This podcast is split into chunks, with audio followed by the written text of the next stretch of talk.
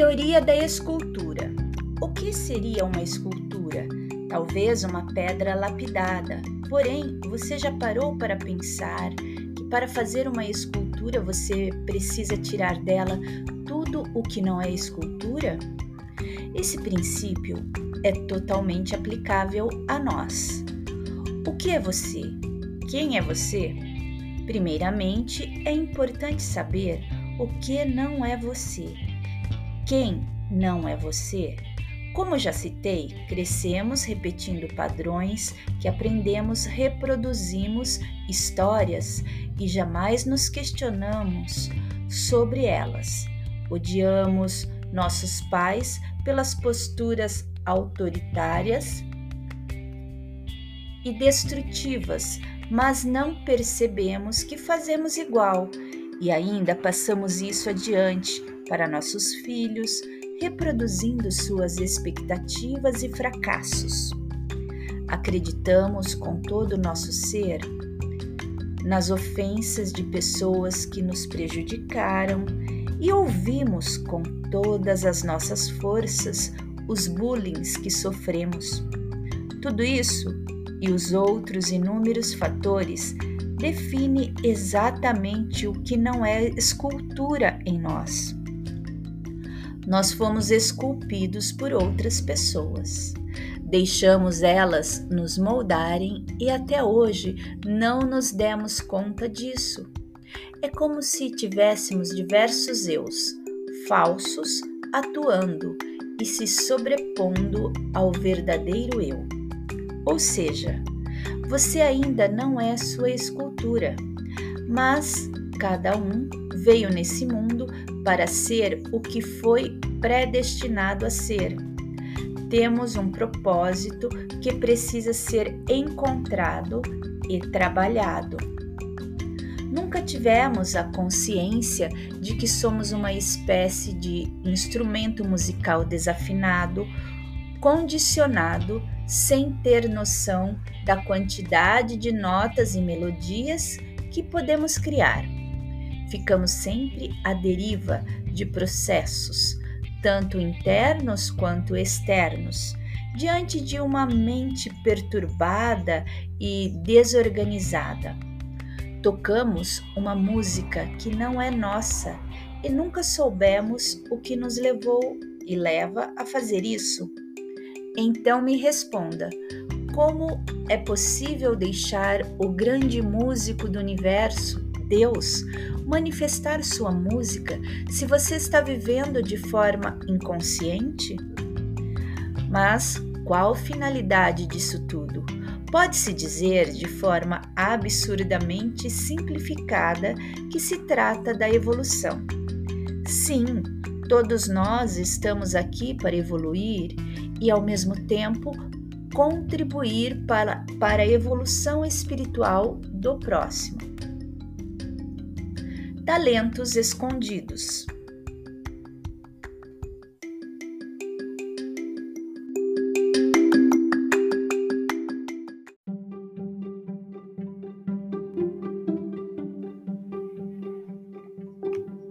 Você já pensou se Mozart tivesse crescido em pleno século XXI num local onde a música clássica não fosse valorizada? Se simplesmente ele não tivesse tido a chance de ter um violino ou um piano? Será que ele teria sido um dos maiores músicos de todos os tempos? E ainda quantos Mozarts escondidos existem por aí. Mas a analogia aqui é em relação ao nosso ser e ao encontro dos nossos talentos. Geralmente não crescemos num terreno fértil que nos ajuda a encontrar nosso propósito de vida e o sagrado. Muito pelo contrário, somos cada vez mais conduzidos a nos distanciarmos de nós mesmos. E pior, somos desde crianças educados a aniquilarmos nossos dons e processos intuitivos crescemos sem saber o que somos e o que gostamos. De fato, nos tornamos repetidores e nossos próprios carrascos. Aprendemos a silenciar nossa voz interior toda vez que ela aparece, ou seja, somos constantemente induzidos a fechar os olhos toda vez que Deus fala ao nosso íntimo. E aqui fica uma outra pergunta. Você já parou para pensar nisso pelo menos uma vez na vida? Se a resposta for não, você pelo menos já parou para pensar nas reações que teve diante de algumas situações específicas? Quero dizer, você já parou para pensar o que te motivou a reagir e pensar de determinada forma? Aprofundando um pouco mais, você tem consciência de cada ação, reação, pensamento, emoção, sensação e desejo que tem em todos os instantes de sua vida? E para finalizar, você tem a capacidade de direcionar sua atenção e vontade para não ser dominado por fatores externos e ou condicionados e ou condicionamentos internos? Ufa! É muita coisa junta ao mesmo tempo, não é?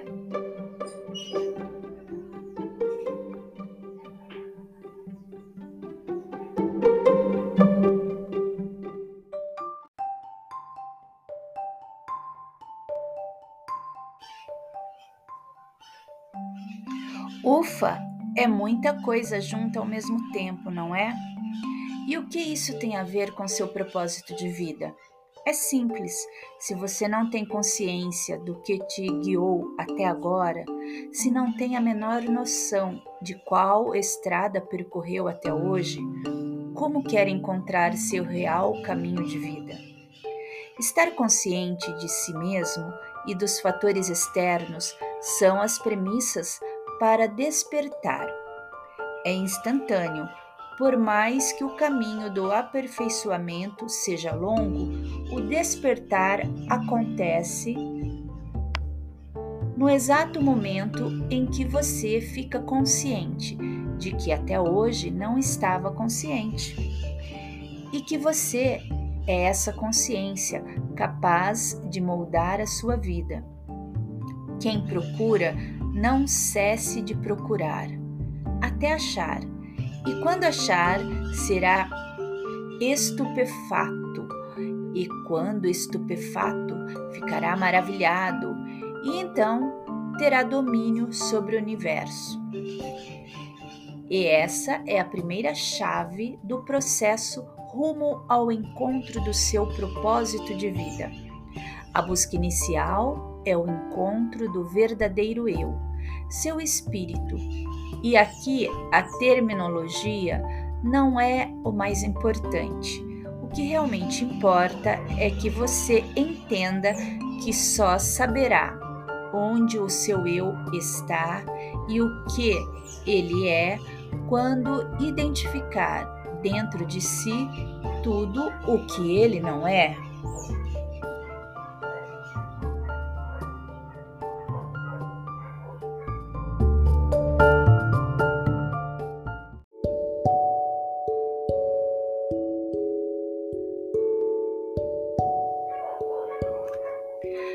A primeira ferramenta para o despertar.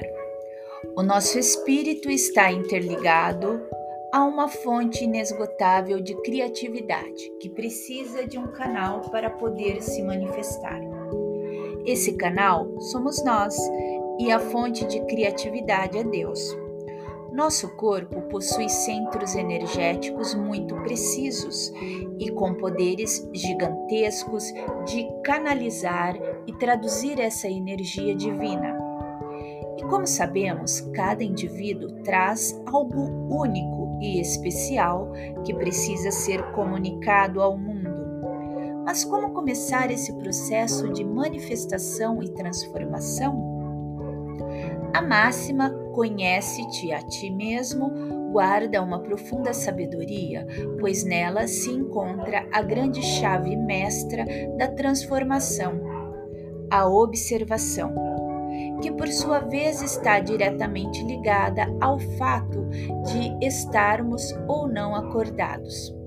Para que fique claro, quando me refiro à observação, trato da consciência do ser capaz de observar o que se pensa, sente e também os processos externos que o rodeiam.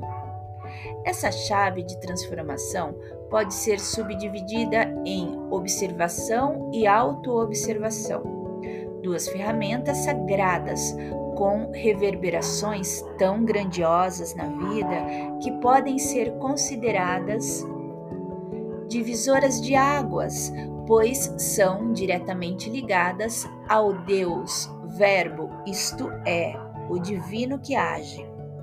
Somos seres capazes de ter a consciência que temos consciência, ou para facilitar a compreensão, temos consciência de que existimos. Indo além, somos aptos a pensar e, ao mesmo tempo, observar o que estamos pensando para tudo isso, você precisa estar atento, uma vez que a atenção é uma das maiores forças do ser humano. Ela é o que irá te auxiliar no processo de despertar. E quanto mais forte for sua capacidade de direcionar sua atenção, seja para algo externo ou para todos os processos internos, maior será a sua capacidade de permanecer acordado. E sempre tenha em mente que o propósito não é um fim, mas um meio. Logo, aproveite o trajeto.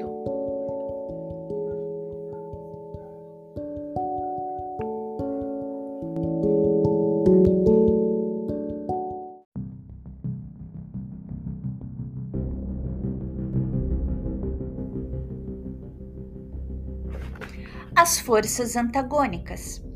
Tenha em mente que todo o caminho do despertar rumo ao seu propósito de vida irá fazer duas grandes forças entrarem em ação.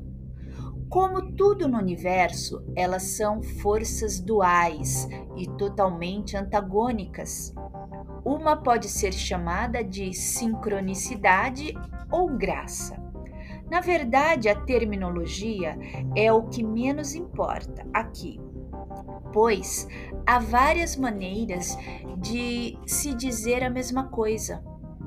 Em outras palavras, essa primeira força pode ser apresentada na forma das coincidências inexplicáveis que acontecem quando você começa a agir e a vibrar de uma determinada maneira.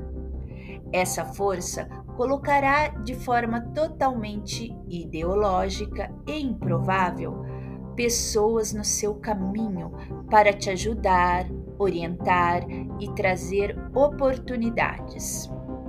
Ela também te enviará sinais dos mais variados tipos, mensagens, números repetidos, padrões, enfim irá interagir contigo de forma inexplicável, porém extremamente precisa.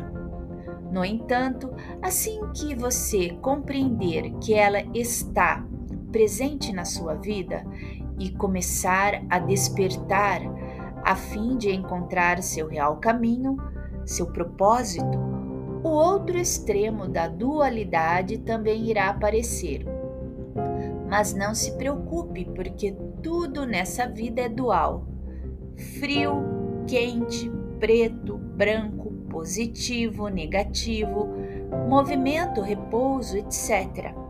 Trata-se de uma força complementar para o equilíbrio do universo. E ela pode ser chamada de bloqueio, mas você também pode chamá-la de resistência, tentação, obstáculo, enfim, o que for mais condizente com as suas crenças. O fato é que ela não medirá esforços para te deixar estagnado e adormecido.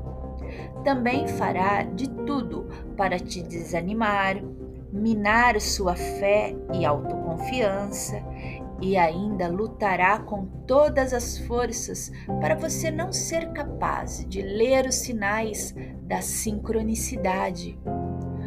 Tudo, absolutamente tudo, irá acontecer para você desistir do encontro do propósito. Caso você já tenha sentido essa vontade gigante de mudar e tudo começou a ficar difícil, isto é, se você quis realmente encontrar o seu caminho e tudo começou a dar errado, fique feliz. Sim, feliz, porque você realmente está no caminho certo. Se vos perguntarem de onde vindes, respondei: viemos da luz, do lugar onde a luz nasceu dela mesma. Estabeleceu-se e tornou-se manifesta por meio de suas imagens. Se vos perguntarem, vós sois isto, digam: nós somos seus filhos e somos os eleitos de Deus. Se vos perguntarem qual é o sinal de vosso Pai em vós, digam a eles: é movimento e repouso.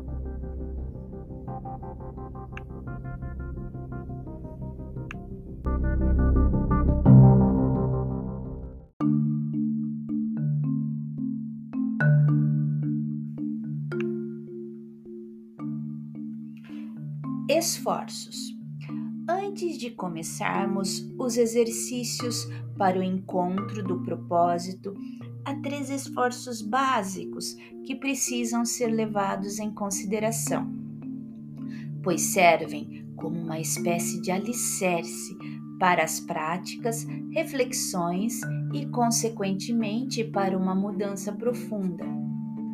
Os três esforços são o esforço de cuidar do corpo físico, o esforço de querer evoluir, se aperfeiçoar e o esforço de buscar conhecimento, sabedoria. A intensidade desses esforços, e digo isso porque se trata de um direcionamento da vontade, uma vez que os obstáculos com certeza irão aparecer variará de acordo com as características pessoais, essência, capacidades naturais, talentos, dificuldades e interesses. Esses esforços são importantes porque é necessário ser levado em conta o que fazer depois de estar desperto. Primeiro esforço partindo do princípio que, mesmo um indivíduo sendo espírito em essência, sem o corpo, nada ele consegue fazer ou desenvolver. Dessa forma, o primeiro grande e fundamental esforço consiste em cuidar do seu corpo não estou dizendo que você precisa virar um fisiculturista ou um grande maratonista, mas tudo o que engloba a saúde corporal é sem dúvida uma premissa. Todos nós sabemos o que faz bem para a manutenção e preservação do nosso maior instrumento físico. Alimentação,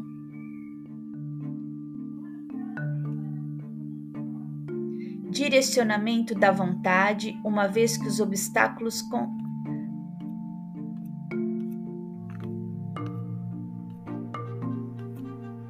alimentação balanceada, prática de esportes, qualidade de sono, etc. Sem isso, a grande maioria dos exercícios espirituais será inútil, porque todos nós porque todos nossos pensamentos, sensações e emoções estão conectados à saúde corpórea. Às vezes, um grande obstáculo emocional que você está tentando transpor não passa de uma falta de vitamina ou de um hormônio desregulado.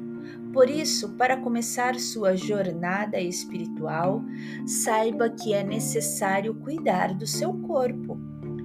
Darei um exemplo rápido. Vamos dizer que você precise viajar 100 quilômetros, mas tem um carro ou que está com um problema no volante, diversas panes na parte elétrica, sem óleo, sem água no radiador e com um pneu furado. Será possível fazer essa viagem de forma plena? Por outro lado, ainda na analogia com o carro, se na ânsia por melhora você decidir turbiná-lo, uma hora o motor não aguentará e irá fundir.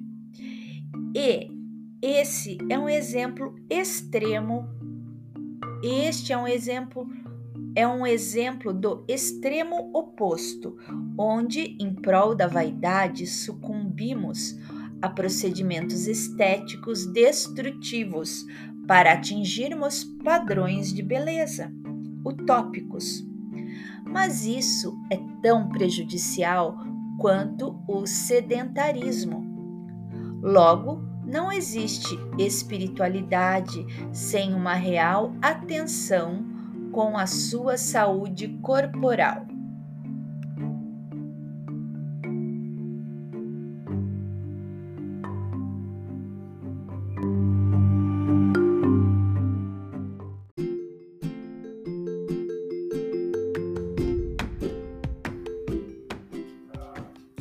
Segundo esforço, não sabemos exatamente como acontece o nosso chamado para o despertar, mas frequentemente ele surge através de dores, conflitos, choques, traumas, desilusões, etc. Ou até mesmo através de um chamado divino, geralmente quando estamos totalmente felizes, confortáveis e ainda dormindo espiritualmente. Continuamos numa inércia inconsciente, vivendo de forma fútil, rasa e muitas vezes repleta de vícios, até que vem a queda. E aí começamos a refletir sobre tudo, nossas ações, o mundo, as leis que o regem e, sobretudo, começamos a nos observar.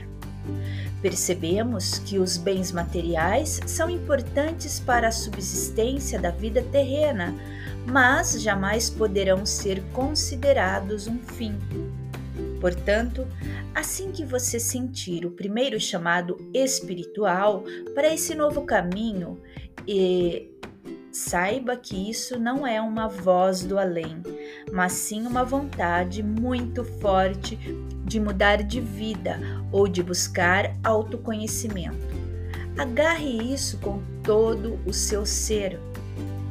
Faça um esforço sobrenatural para não descartar a possibilidade de mudar o segundo esforço é exatamente o de possuir uma constante e incansável vontade de aperfeiçoamento do seu espírito.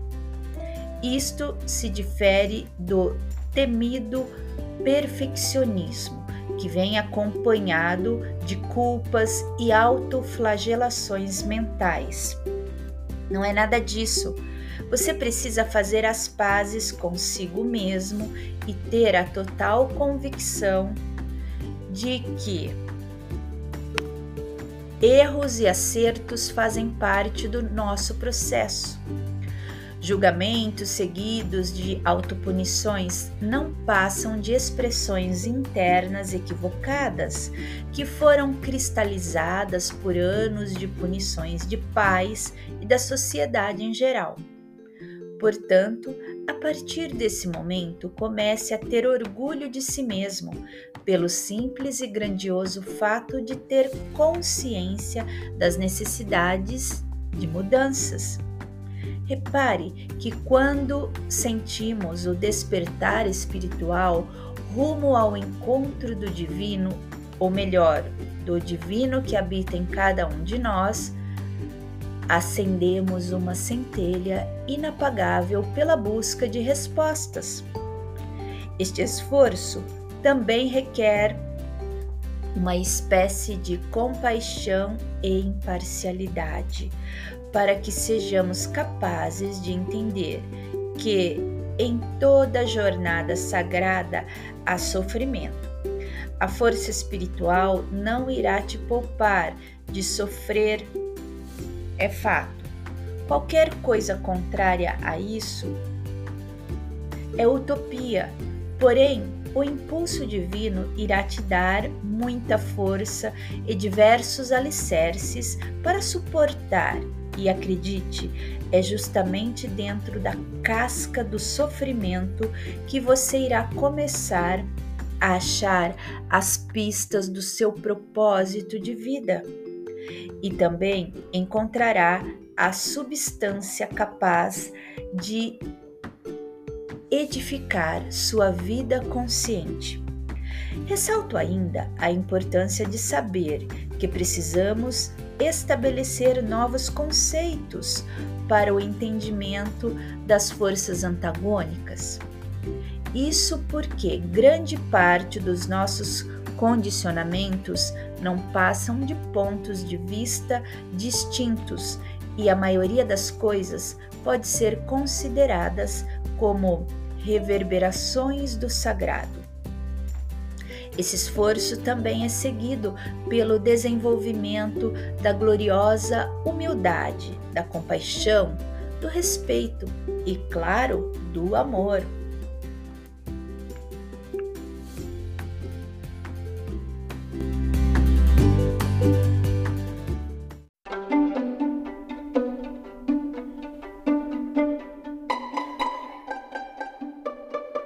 Terceiro esforço.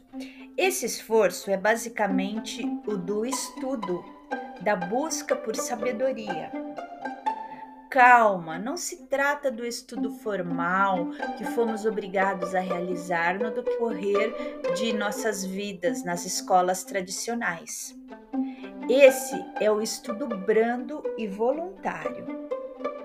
A busca por livros, apostilas, palestras, podcasts, grupos de estudo, enfim, tudo o que irá te nutrir espiritualmente. Claro que o tema central desse ser deve ser voltado para o que se relaciona com seu autodesenvolvimento, as leis universais, a criação, etc. Com certeza, a sincronicidade irá te ajudar no processo. Porém, é importante pontuar que há muitos dogmas, crenças limitantes e informações rasas em todos os lugares. Esteja atento e muito atento mesmo a isso. Você se alimenta do quê? De comida ou bebida? Mas de quais informações e impressões você ingere? Isso é tão importante quanto a alimentação física. Quais são os alimentos que você ingere para a sua mente e espírito? Pense nisso. Quem se alimenta de fast food tem qual tipo de físico e saúde? Para a mente e para a alma não é diferente. Esse tipo de esforço é, de fato, o querer saber, buscar todas as respostas que não demos. é deixar de consumir o que é feito para te alienar, gastar seu tempo e sua energia. Precisamos ter a postura de professores de nós mesmos. Ressalto: professores, não carrascos, ok? Reconheça o que está diante de teus olhos, e o que está oculto a ti será desvelado, pois não há nada oculto que não venha a ser manifestado. Nosso primeiro grande aluno é o próprio ego, que possui duas extremidades distintas uma arrogante e outra dócil, porém reprovadora. Suas manifestações oscilam entre esses extremos. Nossa, eu sou muito. F... Ou, meu Deus, eu sou um burro. O ego é a força antagônica do nosso eu. Ele é a projeção errada do que nós somos.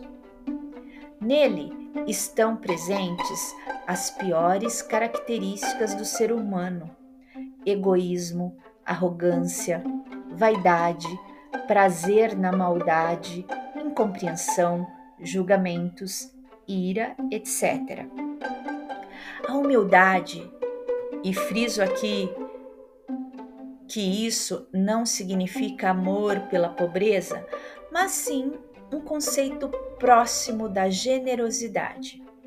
É uma poderosa maneira de lidar com o ego.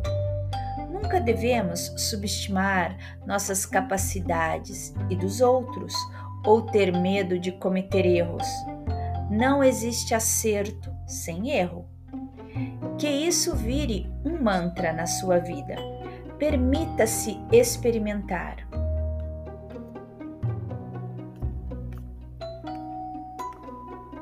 Reconheça o que está diante de teus olhos, e o que está oculto a ti será desvelado, pois não há nada oculto que não venha a ser manifestado.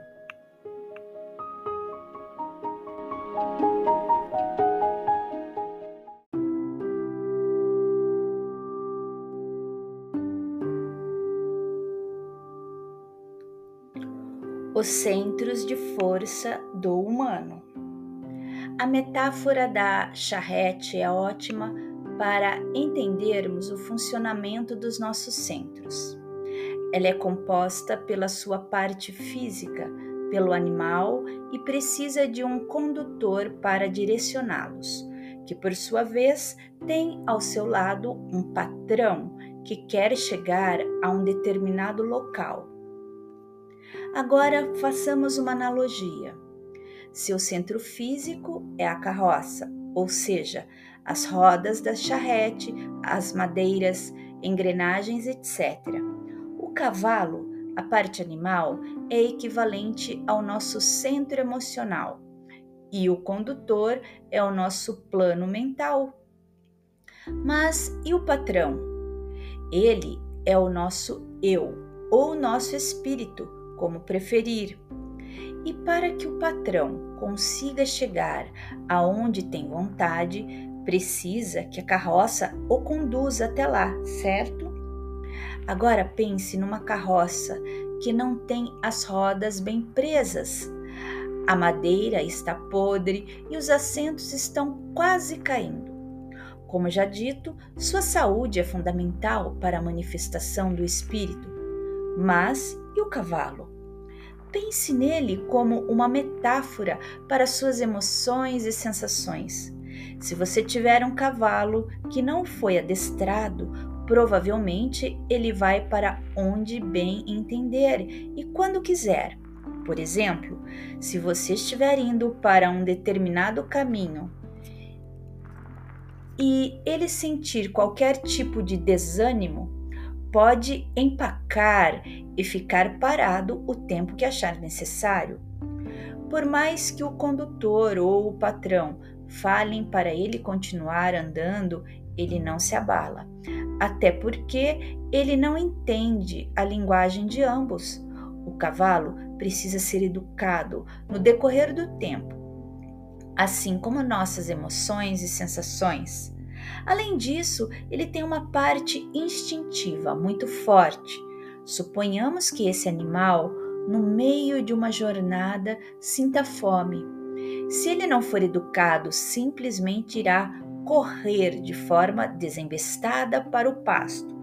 E ainda, se ele encontrar na trajetória uma égua atraente, bom, você já sabe, o grande problema é que ao fazer isso, ele arrastará consigo a carroça, corpo, o condutor, que é a mente, e também o patrão, o espírito. Emoções desgovernadas são um perigo. Agora, refletindo sobre o condutor, caso ele seja estudioso, coerente, ético, com certeza ele irá conduzir o patrão ao melhor caminho. Aquele com poucos riscos, sem correr demais, evitando estradas perigosas, esburacadas. Terá um mapa para se localizar, mantimentos necessários para seu conforto e também para o conforto do patrão. Irá analisar as condições climáticas terá cautela e se munirá de conhecimentos para entender as necessidades do patrão. Mas e se ele for um bêbado, um inconsequente? E se for mal educado, um profissional descuidado que nunca deu atenção para seu cavalo? Se jamais realizou uma manutenção sequer na carroça? Se for bruto, tolo intransigente e até mesmo um sabichão incapaz de dar ouvidos ao seu patrão? A pergunta que deixo aqui para reflexão é: como o patrão, espírito, vai conseguir chegar ao seu destino se ele tem um péssimo condutor, uma carroça quebrada e ou um cavalo mal educado? Portanto, se você quiser encontrar o seu propósito, seu caminho, você precisa ter harmonia e comunicação entre seus três centros. Somente assim terá um canal para seu espírito fluir. Separa a terra do fogo, o subtil com o grosseiro, agindo com prudência e com juízo Ascende com a maior sagacidade da terra ao céu e une o poder de todas as coisas inferiores e superiores. Assim possuirás a luz de todo o mundo e a obscuridade irá voar de perto de si.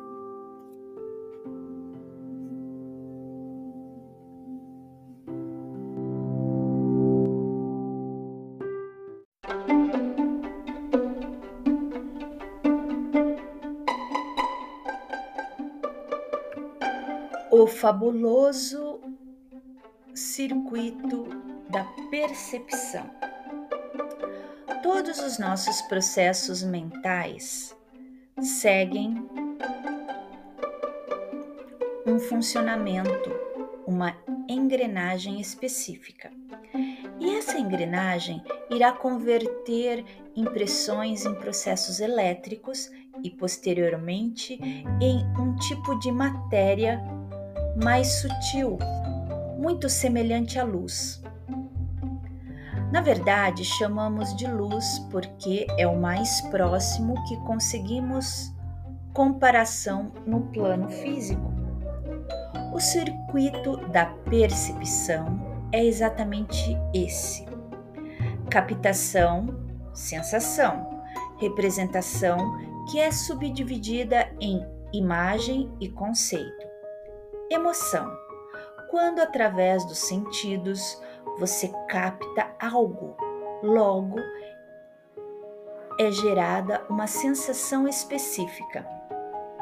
No mesmo momento, surge em sua mente uma imagem mental e um subtexto, ou seja, um conceito específico, uma espécie de rótulo.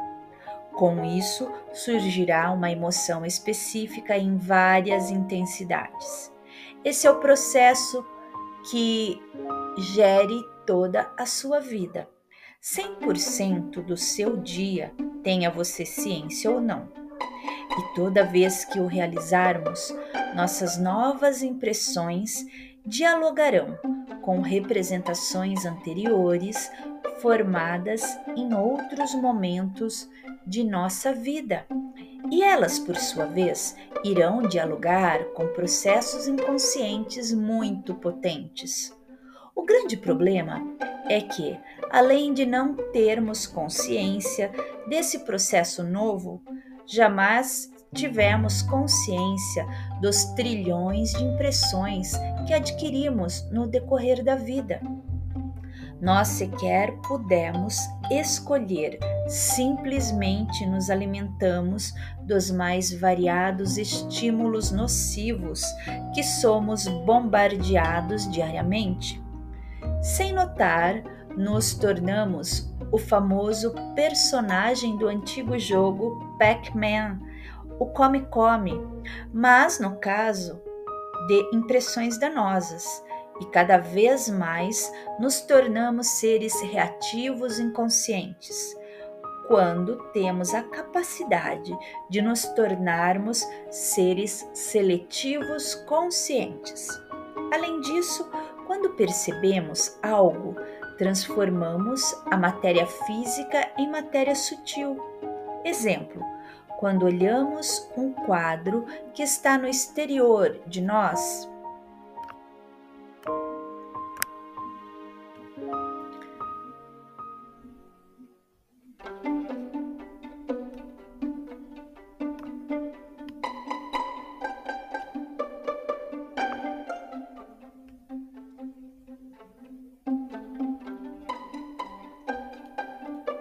ele é transformado numa matéria anímica e então passa a viver dentro de nós.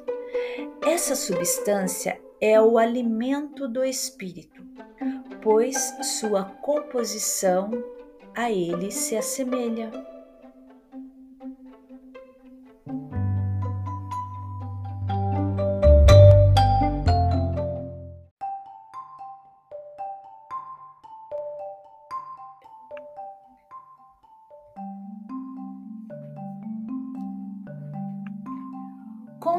Intrínseco versus conceito atribuído.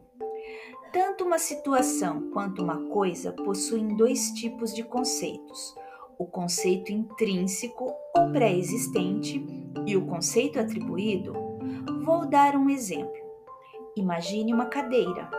Seu conceito pré-existente é: ela serve para sentar, geralmente tem quatro pernas, possui encosto, etc.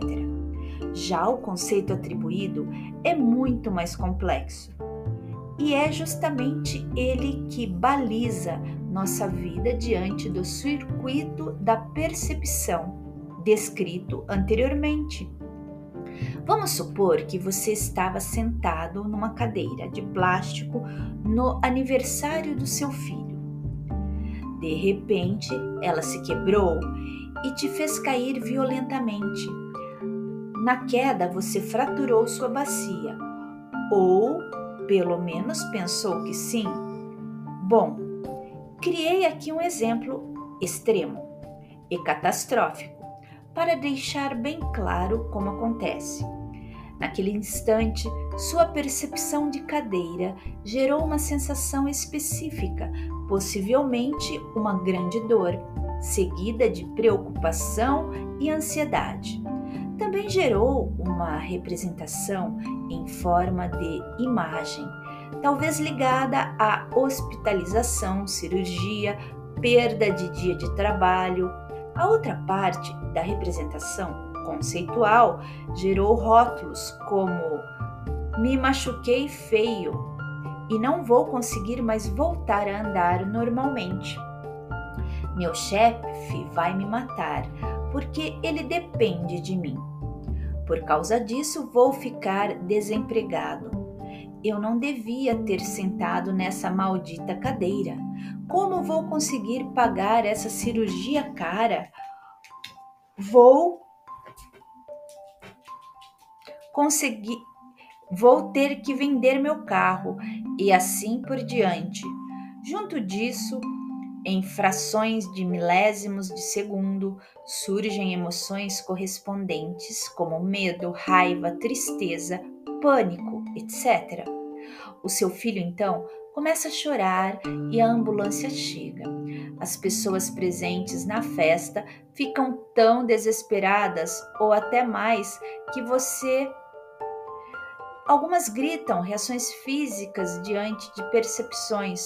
Tudo isso que está acontecendo, ou seja, esse mar de percepções sensoriais e reações internas e externas, irá dialogar com outras impressões já vividas e que surgem automaticamente.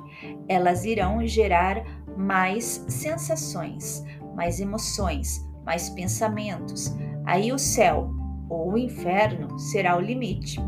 Não podemos deixar de considerar também que entrará em cena a sua imaginação, que é a capacidade maravilhosa do ser humano de criar coisas, mas cai entre nós. Em 99% das vezes, imaginamos só catástrofes, não? Bom, diante desses caos, cinematográfico, vamos supor que tudo não passou de um susto e que o raio-x mostrou que nenhum osso foi fraturado. Isso já não importa mais. O conceito criado para você de cadeira de plástico será só seu. Trata-se de uma abstrata for forma, emoção, sensação, pensamento que irá compor seu ser. No entanto, e se eu te disser que tudo, absolutamente tudo na sua vida foi criado assim? E se eu te disser que você é o criador do seu mundo interno, que consequentemente dialoga com o seu mundo externo? E aí pergunto: como você quer ser rei ou rainha do seu mundo se você nunca atuou na criação dele? Você viveu até hoje em um filme e nunca saiu dele. Sem saber, acabou escolhendo inconscientemente ou escolheram para você um filme específico e todos os dias da sua vida você dá o play. Mas o fato é que você não é um personagem de um determinado filme. Você é o ser que escolhe qual filme irá assistir. Consegue ver a diferença? E além das coisas que vivemos, até então inconscientemente deixamos implantar no nosso íntimo ideias alheias, crenças, padrões comportamentais, incluindo pensamentos e emoções de terceiros, etc. Reitero, as histórias que ouvimos e acreditamos, os filmes que assistimos, os programas de TV, que acompanhamos, os telejornais catastróficos, as publicidades agressivas que invadem nossos dias, os discursos dos nossos parentes, os traumas verbalizados dos amigos, as crenças limitantes dos nossos colegas de trabalho que jamais se questionaram sobre, não passam de um conjunto inconsciente de conceitos que absorvemos e passamos a chamá-los de meu. Você realmente se conhece? Pode ter certeza que você é muito, mas absolutamente muito maior do que imagina ser.